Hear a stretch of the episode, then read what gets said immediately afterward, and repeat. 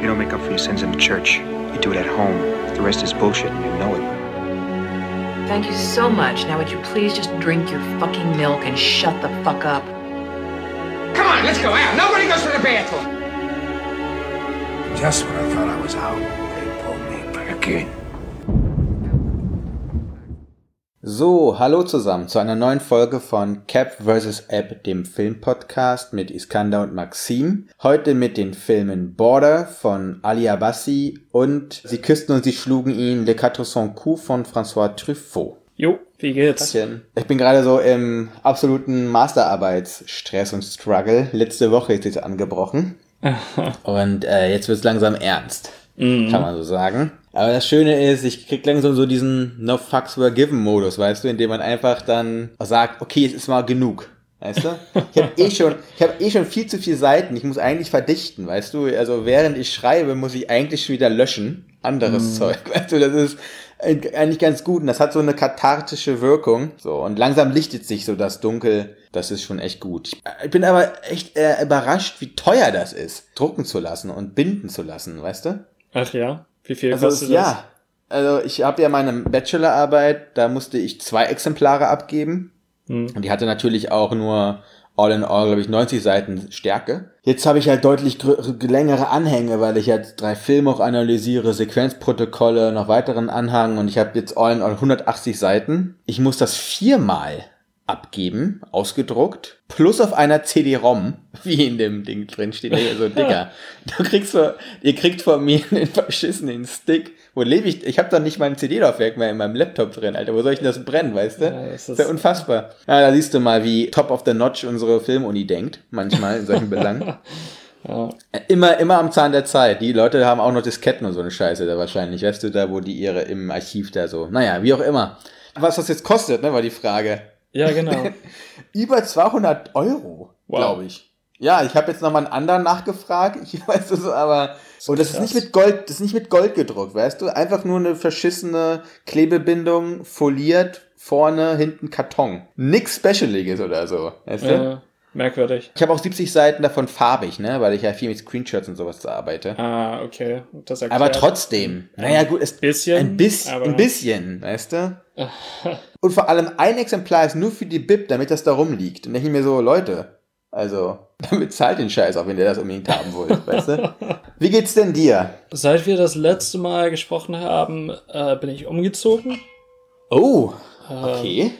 Warum? Ich, ich wollte zurück nach Carrborough. Ich habe ja ein Jahr lang in Durham gewohnt, in den Suburbs. War echt nicht meins. Die Gegend, in der ich jetzt wieder wohne. Ich wohne auch wieder im gleichen Apartment oder beziehungsweise im gleichen Wohnkomplex, wo ich meine ersten zwei Semester gewohnt habe. Die Gegend ist einfach jünger und dynamischer und man kommt auch mit dem Rad leichter überall hin. Das ist das Problem, wenn man da in den Suburbs wohnt, dass man mit dem Auto überall hinfahren muss, wenn man einkaufen ge gehen möchte, wenn man auch nur einen Spaziergang machen möchte eigentlich. Ähm, Spaziergang mit Auto, meinst du?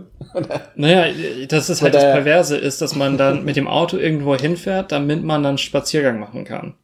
Äh, sonst latscht man einfach nur durch die, äh, durch die Straßen äh, und sieht die Vorgärten von so McMansions. Das sieht immer so ausgestorben aus. Es ist wirklich fast unheimlich manchmal, wenn man in Amerika in diesen Suburbs unterwegs ist, weil da keiner ist. Also die Menschen hocken alle zu Hause rum, äh, entweder arbeiten sie über Zoom oder äh, zocken WoW oder was, was weiß ich. Ich weiß nicht, was Leute heutzutage machen. Man denkt irgendwie immer sofort bei so Suburbs, denkt man sich auch immer so gleich so ein Zombie-Film irgendwie, weißt du? ja, So. genau. Also apokalyptisch. Ähm, das, das Witzige ist, dadurch, dass wir alle äh, zu Hause sind und dass keiner äh, zur Arbeit muss, ähm, sind eigentlich mehr Menschen auf den Straßen beziehungsweise spazieren dann äh, eben durch die Suburbs als normal, während wenn normaler Betrieb ist. Äh, aber es sind jetzt auch nicht Unmengen, äh, die da plötzlich in ihren das ist auch das Witzige ist, die, die Gärten sind, weißt du, super, super gemacht, ähm, auf den Millimeter exakt gemäht, dann wird das nicht verwendet von den Menschen. Muss ich irgendwie immer an die, das war glaube ich bei Blue Velvet, oder? Ja, genau. Diese Eröffnungssequenz, das ist ja genau das, also perfekt, perfekt gemacht für Horror, eigentlich. Aber Es- schön, dass das nicht nur, dass das nicht nur ein popkulturelles Bild ist, sondern dass es das auch wirklich so gibt in den USA, weißt du? Der Film ist auch Ja. nicht ohne Grund einer meiner Lieblinge. Also so quasi dokumentarisch meinst du dann. Ja. Naja, kommen wir zu deinem Getränk. Ja, ich trinke Sprudelwasser. Wir Ja. kommen so in die Zeit, wo ich auch eigentlich Alkohol trinken könnte. Äh, Ja, Mann, du fängst, ich finde, du bist der einzige Mensch auf Erden, der damit nicht in der Quarantäne angefangen hat. Weißt du so? Also, Ja, ich habe das Problem, ich habe das, ich habe die Befürchtung, dass das ausufern würde, äh, wenn ich richtig anfange. Deswegen ich lasse Ja. Alkohol fürs Wochenende und äh, unter der Woche gut. trinke ich dann Sprudelwasser. Jetzt ist ja eigentlich schon fast äh, Wochenende, ne? Donnerstag ist ja eigentlich schon immer so ein kleines quasi Einläuten. Ja, Thirsty. Thursday. Richtig, genau, in dem Sinne, ich habe auch was Sprudelndes. Deutschen Sekt, handgerüttelt von Borel Diel, den Chardonnay Brut 2017. Gestern habe ich äh, so eine extrem anstrengende oder sehr anstrengende Nacht noch gehabt mit der Masterarbeit. Und dann habe ich mir gedacht, heute brauchst du irgendwas Belebendes, weißt du? So was Mhm. Animierendes, was einfach Spaß macht. Mach mir nachher noch eine Lasagne. Das passt immer sehr gut zu Schaumwein. ja, Okay, ich bin, muss das gut. auch alleine leider trinken, weil meine Freundin ist jetzt wieder erstmal wieder in München. Ah, Aber jetzt, dann komme ich wenigstens zu was, weißt du? Also ich kann endlich mein. so. Man denkt halt so vor, ja, das ist viel cooler, wenn man nicht allein ist in dieser Phase, aber ich bin viel fokussierter.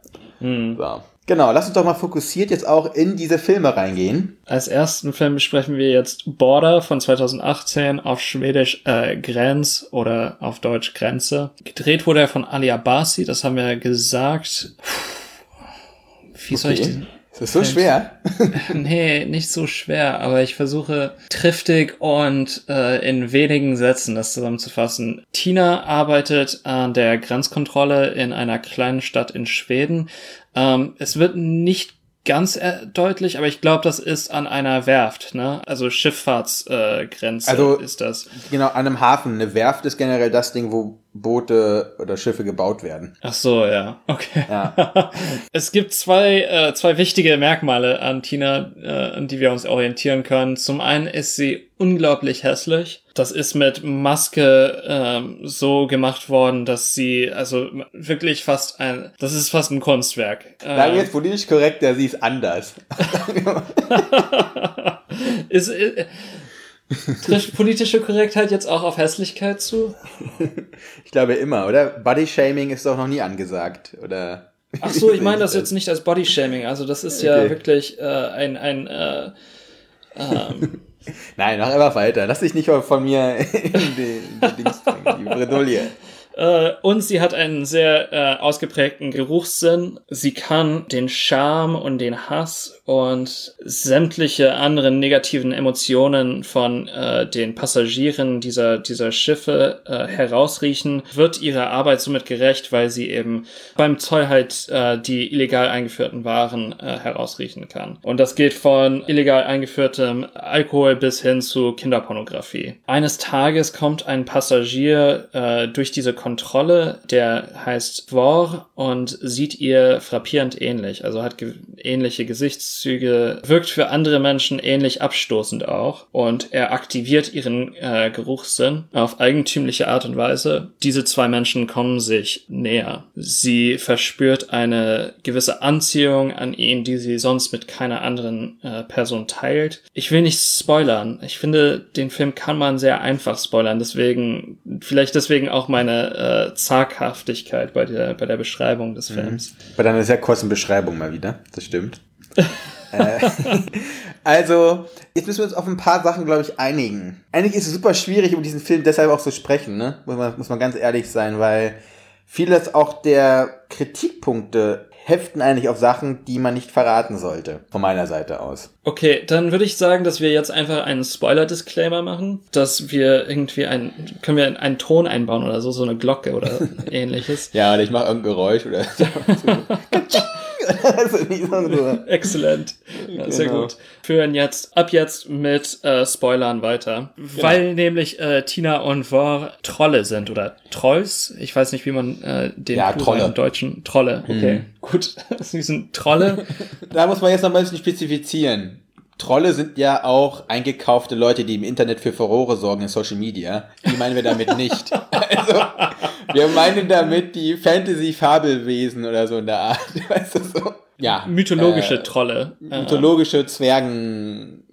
Wesen, so in der Art. Genau, deswegen vielleicht auch meine Leichtigkeit mit dem Wort hässlich, eben weil sie in der Logik des Filmes selbst äh, keine Menschen sein sollen und auch die Andersartigkeit äh, sich in einer gewissen Szene auch sehr ähm, Oh ja. visuell äh, körperlich manifestiert. Ja, nicht Äh, nur in visuell, Alter, muss man sagen. Also ist auch sehr, ist auch sehr äh, eingängig für die Ohren, finde ich. Ja, das stimmt auch. Ja. Ein Film, der visuell äh, und auch soundtechnisch unglaublich gut gemacht ist, einfach. Da ist mit wirklicher Professionalität gearbeitet worden und ich finde auch mit Sorgfalt und auch äh, es ist äh, ein, eine Vision an den Tag gelegt worden. Also der Film zeugt von einem durchdachten und stimmigen Konzeption und Ausführung. Ja, das ist für mich einer der Pluspunkte dieses Films, dass ich auch von Anfang an als Zuschauer seriös für voll genommen werde. Das, was wir ja davor immer wieder so haben, ne, dass wir irgendwie, alles muss irgendwie von Anfang an erklärt werden und wir müssen mit Samthandschuhen ange, angefasst werden und man darf uns auch nicht überlasten oder auch nicht überwältigen. Das ist hier nicht der Fall. Du wirst als ein ernstzunehmendes Publikum hier wirklich seriös angenommen. Und generell diese beklemmende Stimmung, die dieser Film auch immer weiter entwickelt in, seine, in seinem Ablauf, wird mit wenigen filmischen Mitteln, die in einer reduzierten Form oder einem reduzierten Stil auch äh, uns präsentiert werden, die in einem anderen Film vielleicht auch einfach dröge und langweilig wären. Hier werden dann aber durch ganz gewisse kleine Mittel, die danach in ihren Dimensionen erweitert werden, wie zum Beispiel, was du schon gesagt hast, die ganz gewisse Maske von Tina und von äh, Trove, wird das umgewertet oder anders aufgeladen, dass es dann wieder total spannend und interessant ist. Hm. Daraus entwickelt sich dann für mich so ein eigentlich ganz cooler Genre-Mix, beziehungsweise ein Genre-Mix-Potenzial, was jedoch dann gegen Ende vielleicht sogar so ein bisschen overpaced. Und da, was sagst du dazu? zu deinen ersten Punkten, ähm, nicht nur, dass der Zuschauer ernst genommen wird, sondern auch, dass die Sehgewohnheiten einfach äh, ständig unterwandert werden durch den Film. Also das, das ist vielleicht für mich der interessanteste Aspekt eben, dass wir so gewohnt sind, gut aussehende Menschen auf der Leinwand zu sehen. Und ähm, selbst wenn mit ähm, gewissen Makeln gearbeitet wird, man sieht sau wenig von wirklicher Hässlichkeit im, im Kino. Das ist mir erst im Gucken so aufgefallen und es tut mir leid, wenn ich zu sehr auf dieser Hässlichkeit rekurriere, aber ich finde, das ist der Drive dieses Films irgendwo und auch diese, diese Faszination des Films. Also ich konnte keine Minute wegschauen. Ähm, auch wenn es, also dieser Film arbeitet ständig mit Anziehung und Abstoßungskräften, aber man ist gefesselt. Also man, man, man sitzt gebannt da und es gibt Bilder, die werde ich so leicht nicht vergessen. Eindeutig nicht. Der Film äh, hat ziemlich viele abgefuckte Szenen, wirklich, die, ähm, sobald ich daran denke, mir sofort wieder ins Bild rufen. Das stimmt.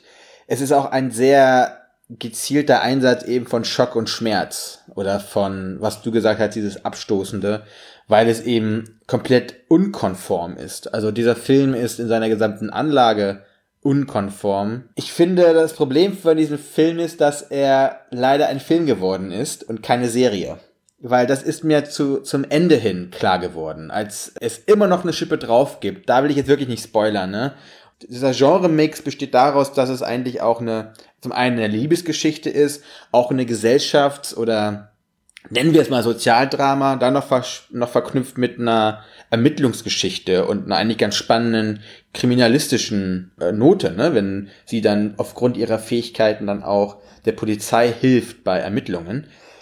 Das war so viel am Ende und dann passieren, dann überschlagen sich die Dinge und am Ende war so, okay, das ist für mich irgendwie nicht ganz auserzählt. Sondern ich hätte jetzt viel lieber so eine Miniseries gehabt mit sechs Episoden, wo ich mehr Zeit gehabt hätte, mich überhaupt diesem riesigen Potenzial, was ja da drin steckt, einfach noch länger auszusetzen. Auch wenn es eine sehr schmerzhafte Serie geworden wäre. Aber das wäre für mich das erste Mal, dass ich sage, geil, die Serie will ich sehen. Mhm. Und da hat mir, haben mir diese eine Stunde 50 einmal, das passiert sehr selten, ne, nicht gereicht. also, ähm, Ja, ich finde auch, also selbst in dem Titel, dem Titel wohnt ein Potenzial inne, der, der nicht voll ausgeschöpft wird. Also das ist auch der, das Problem gewissermaßen, wo mir ein Rahmen fehlt oder ein, ein Bezugspunkt, um eben zu definieren, worum es in diesem Film, der hätte eine Serie werden können, ähm, worum es überhaupt geht eigentlich. Also, dass Hm. diese ganzen Fäden ähm, nicht zu einem Ganzen zusammenkommen. Ähm, Aber das geht ja dann in die gleiche Richtung, weil es liegt ja daran, dass du einfach keine Zeit gehabt hast, finde ich, diese Fäden irgendwie zusammenzu zusammenzuführen. Und da sind solche, auch so interessante Backstories eigentlich hinter diesen Personen, die werden hier so skizzenartig eigentlich nur angedeutet, weil du musst halt irgendwie vorankommen. Klar, du brauchst halt einfach auch den zeitlichen Boden, äh, diese ganze Kreativität, was ja in diesem Film ohne Zweifel drinsteckt. Und das, sind, das ist ja wirklich, sprießt ja vor, vor coolen Ideen eigentlich. Noch ein bisschen mehr, dass ich diese, dass ich das auch setzen kann im Boden, weißt du, noch haften bleiben kann im Boden. Weil jetzt im Großen und Ganzen bleibt mir von einer vielleicht thematischen Relevanz und eigentlich hat es ja sogar die Anlage, diese äh, eigentlich ganz pfiffig verpackte Moral, die du ja auch schon zum Teil angedeutet hast mit diesem, mit dieser, was ist das Hässliche für uns in dieser Gesellschaft? Was ist dann auch generell die Moralvorstellung innerhalb des gesamten Filmes? Wir haben es hier die ganze Zeit mit Widerspiegelungen von Schuld oder äh, von Reue, Scham und so weiter zu tun. Das, was sie ja die ganze Zeit erschnüffelt, kann ja auch an, eigentlich an uns schnüffeln oder an weiteren Protagonisten oder Handlungsfiguren im Film. ja. Ähm, es wird thematisch, wird es am Ende irgendwie nicht wirklich evident und es bleiben für mich, wenn ich jetzt über diesen Film nachdenke, nicht diese eigentlichen Potenziale, was ist auch erzählerisch oder ja, äh, dieses thematische drin, sondern nur diese sehr eindrücklichen äh, Szenen, nenne ich sie einfach mal. Ich will sie jetzt nicht spoilern, weil das ist wirklich krass. mir gibt es auch Hoffnung, irgendwo sowas zu sehen und zu sehen, dass jemand, dass es immer noch Grenzen gibt, die ausgetestet werden können. Dass wir nicht haften bleiben müssen in alten Schemata.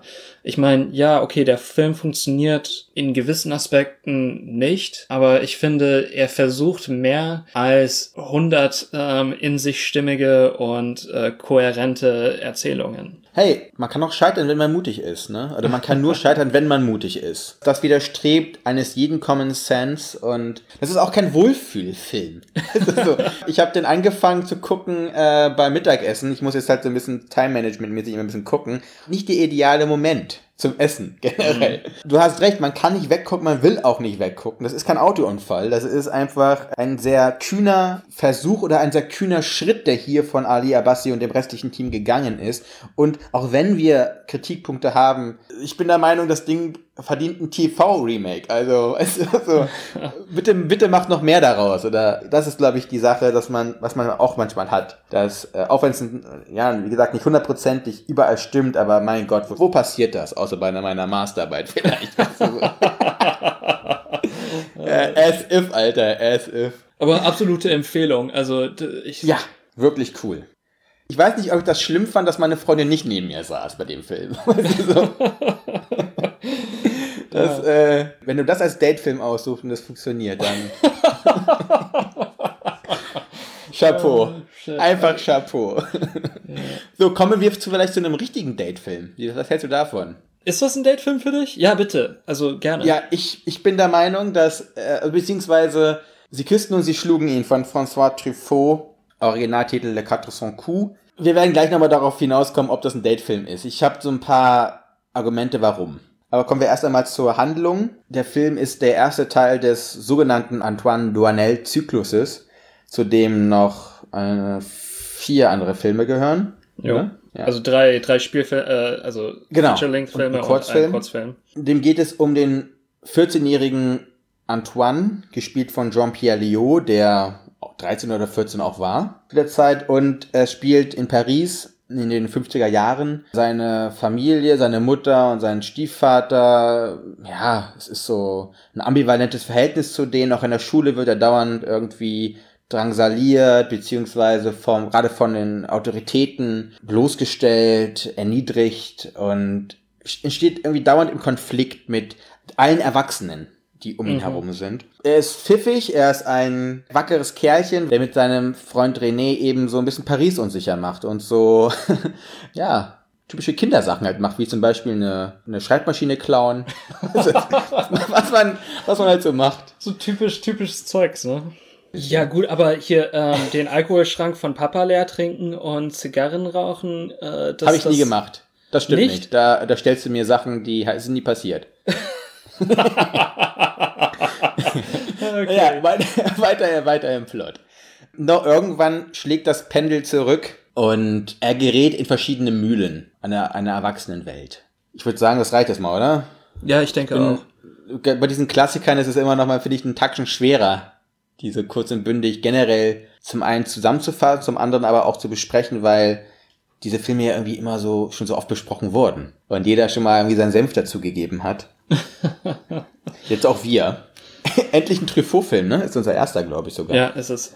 Und ich finde auch ein sehr, sehr schöner und ein toller Anfang. Ich immer wieder, wenn ich diese Filme sehe, ich habe den Film auch lange nicht mehr gesehen, äh, keine von den Duanel-Zyklus habe ich letztes Mal vor fünf oder sechs Jahren geguckt, ehrlich gesagt. Oh, krass. Also sehr, sehr lange her.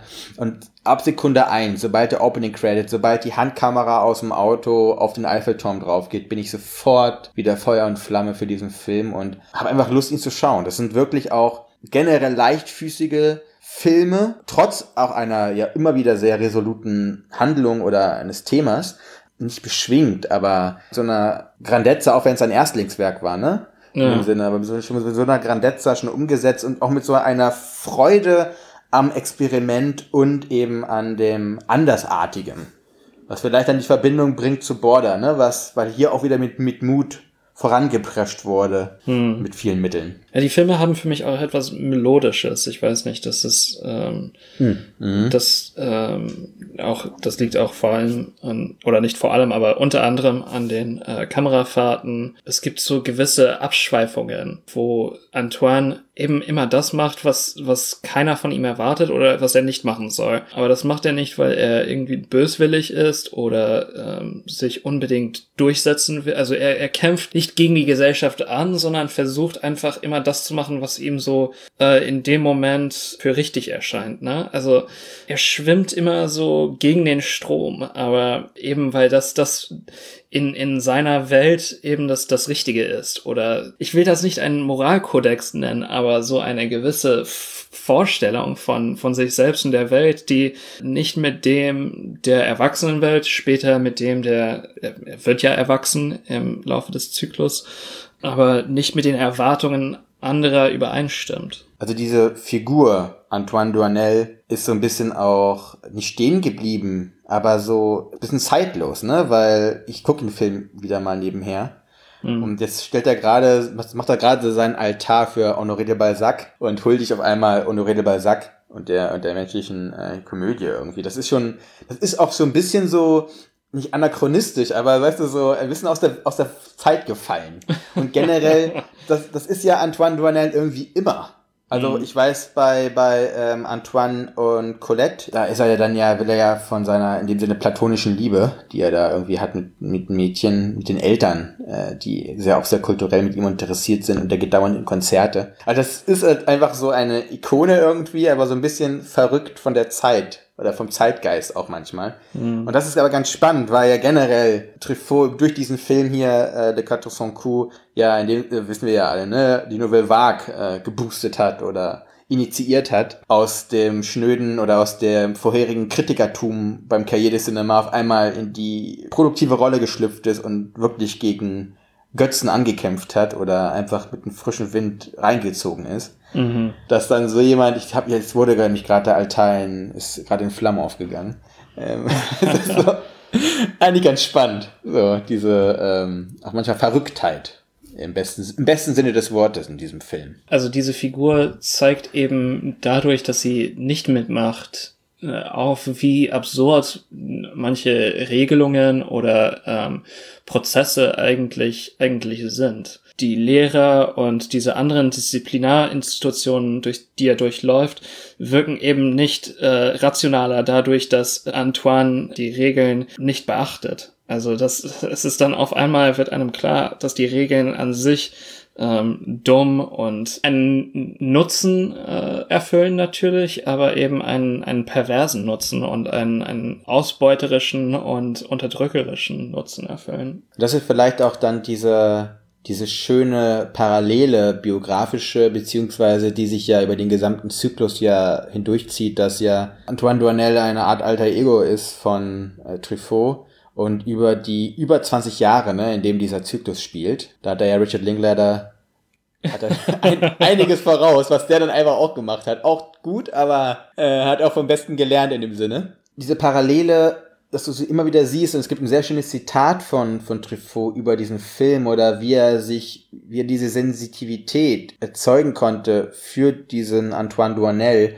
Er hat gesagt, es schien mir, dass das Leben eines Kindes nur aus Verstößen besteht und das eines Erwachsenen nur aus Versehen. Und mhm. das ist, das finde ich, das erklärt oder das macht diesen Film sehr, sehr deutlich und auch die Nachfolgefilme danach, indem ja dieser junge Antoine Duanel ja von bis zum Ende dieses Zykluses ja dauernd in dieser Zwischenwelt irgendwie existiert und eigentlich nie was richtig machen kann. Vielleicht genau aus diesen Gründen, weil dieses obskure Ding, was, was Leben irgendwie heißt, immer wieder dazwischen kommt. Und äh, das entwickelt sich ja dann im Laufe auch immer weiter zum, also nach diesem Film ja ein Liebesleben, ein Privatleben. Mhm. Die, der, der liebende Duanel, der in verschiedene Fronten gerät. ja.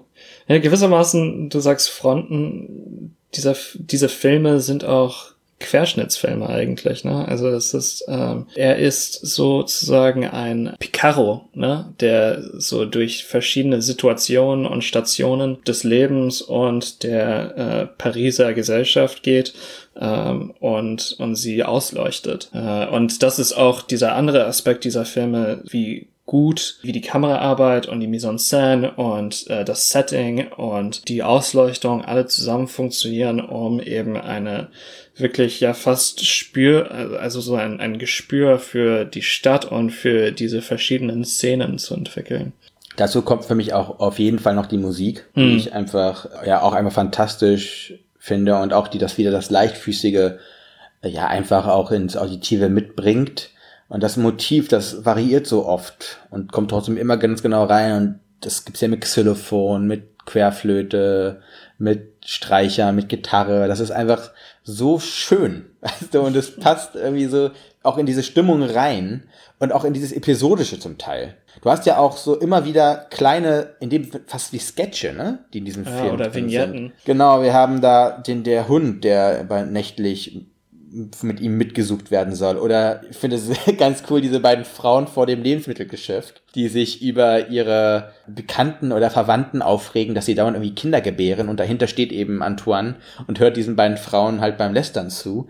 Das sind Szenen, die haben eine Auf- und Abblende, einfach schöne Ausstücke, Versatzstücke auch einer Kindheit oder eines dieses eines Alltags, der uns hier gezeigt wird. Nicht irgendwie so Cinema Verité mäßig, wir lassen eine Kamera laufen, schon sehr gezielt filmisch auch eingesetzt und gerahmt. Also wie gesagt, ich würde das nochmal betonen wollen, dass äh, es natürlich diese Filme sind leichtfüßig, aber sie sind nicht unseriös. Also sie schaffen es eben mit Humor zu erzählen, nicht gegen Humor. Das ist, glaube ich, die große philosophische Frage, ne? ob man das Seriöse eigentlich nur durch Humor eigentlich erzählen kann. Es ist, halt, es ist ja die größte Aufgabe, die ein, oder die, die größte Herausforderung, die größte Prüfung eigentlich, die ein Filmemacher hat, ist eigentlich mit Humor oder mit einem zwinkernden Auge in dem Sinne die wirklich wichtigen Themen anzusprechen. Also ich will mich ja nicht von vornherein in eine Wagner-Oper setzen, wo ich weiß, fünf Stunden lang werde ich hier voll, vollgepackt mit irgendwelcher Informationen. Also die Wagner-Oper des Films so ein bisschen, sondern ich will ja genau das ich will einen Film, der Spaß macht zu schauen. Das ist genau das gleiche wie bei Weinen, weißt du? Also bei, bei dem Getränk. Großer Wein, es muss immer, finde ich, meine Meinung, muss immer ein Wein sein, den ich gerne trinken will. Und das heißt jetzt nicht nur, dass es jetzt nur irgendwelche Saufweine sein sollen. Auch hochkomplexe Weine sind Weine, die ich gerne trinken will. Aber das Hauptding muss sein, dass es mir schmeckt, dass, es, dass ich darauf Bock hab. Nochmal zum Anfang zu gehen. Diese erste Sekunde ist dieser Film und ich hab Bock auf diesen Film. Du hast große emotionale Momente in diesem Film. Die Endsequenz oder die Endszene ist, finde ich, eine der besten oder herausragendsten, die mir immer wieder so einfallen, wenn man, an, wenn man irgendwie auf sowas kommt, ne? Hm. Die sind auch so schwer eigentlich, aber weil sie eben diese humoristische Leichtigkeit oder mit diesem leichtfüßigen umgesetzt wurden, wird daraus erst so etwas äh, Wertvolles oder Erhabenes. Ja, ich habe mit, äh, mit einem Mitbewohner, also mit meinem Mitbewohner geschaut gestern. Ähm, Er meint, er Ehemalige Mitbewohner oder? Nee, einen Mitbewohner. neuen- Also neue, WGs, neue ne? Mitbewohner. Ähm, Ah ja, okay. Aber mit äh, meinem neuen alten Mitbewohner. Ich habe ja das erste Jahr mit ihm gewohnt. Er meinte, bevor wir angefangen haben zu schauen, hat er gesagt, äh, zum Ende hin, die letzte Sequenz, äh, ich weine jedes Mal, hat er gesagt. Es war jetzt nicht in Strömen geweint, aber ich habe so kurz rüber geblickt. Ich meine gesehen zu haben, dass er so ein, dass die Augen so ein bisschen geglitzert haben. So, so eine Träne ist runtergekullert.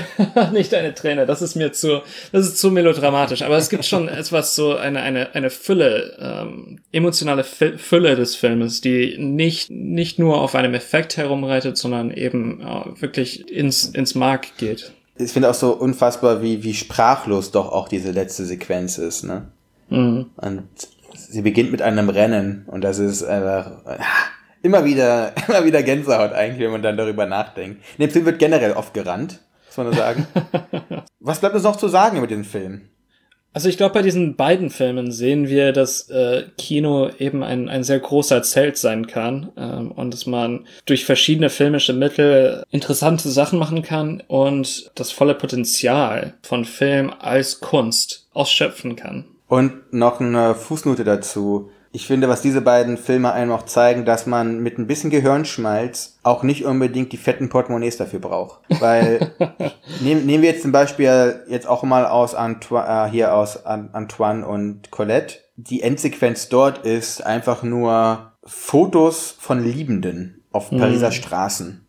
Und es funktioniert. Es catcht einen total weg. Es ist ja, es ist ja in dem Sinne nichts äh, Blockbuster-Budget technisch Großes. Aber mit ein bisschen Überlegung kannst du daraus was Großes machen. Weil davor sich eben Antoine mit den Eltern von Colette vor den Fernseher setzt und eine Kulturübertragung guckt. Und die Leute, die den Film gesehen haben, wissen, warum das danach vielleicht einen größeren Impact hat, wenn man danach Fotos von Liebenden zeigt. Das ist es, ne? Also dieses mutig überlegte über Grenzen gehen, die ist, die vorher gezogen wurden von irgendwem, der gesagt hat, bis hierhin und nicht weiter. Und dann zu sagen, scheiß auf dich, ich gehe den Schritt weiter. Wir sind sehr froh, dass sie diese Schritte gegangen sind. Ali Abassi und natürlich François Truffaut. Also wie gesagt, Empfehlungen auf beiden Seiten. Nächstes Mal besprechen wir zwei Filme von 2019. Knives Out von Ryan Johnson Wir werden das als Blockbuster besprechen. als Genrefilm Stuber 2019 von äh, Michael Dowse äh, besprechen. Heißt der, der auch Stuber wegen Stupid Uber oder? Ich glaube ja, das das ist meine, Stuber? meine starke Vermutung. So ein Buddy, Buddy Flick. Ähm, Ja, Buddy also so- Action Comedy. Wir machen daraus irgendwie ein großes Genre-Gerangel, ne? Also Buddy-Movie, Crime, irgendwas Geschichte. Also so ein Comedy-Crime-Mischmasch. Einfach. so. Also ich bin, ich bin mal gespannt. Ich habe gar keine Erwartungen an den Film. Ja. So jetzt im ersten und Ganzen. Wir werden sehen. Dann werde ich auch generell richtig entspannt sein, weil das wird dann nach der Abgabe meiner Masterarbeit sein. Okay, sehr gut. Dann bis dann, ne?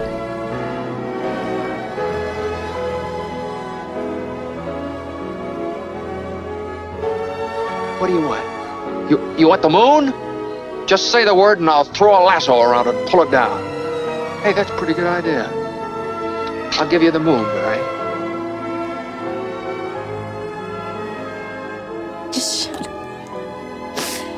had me at hello. You had me at hello. You should be kissed and often, and by someone who knows how.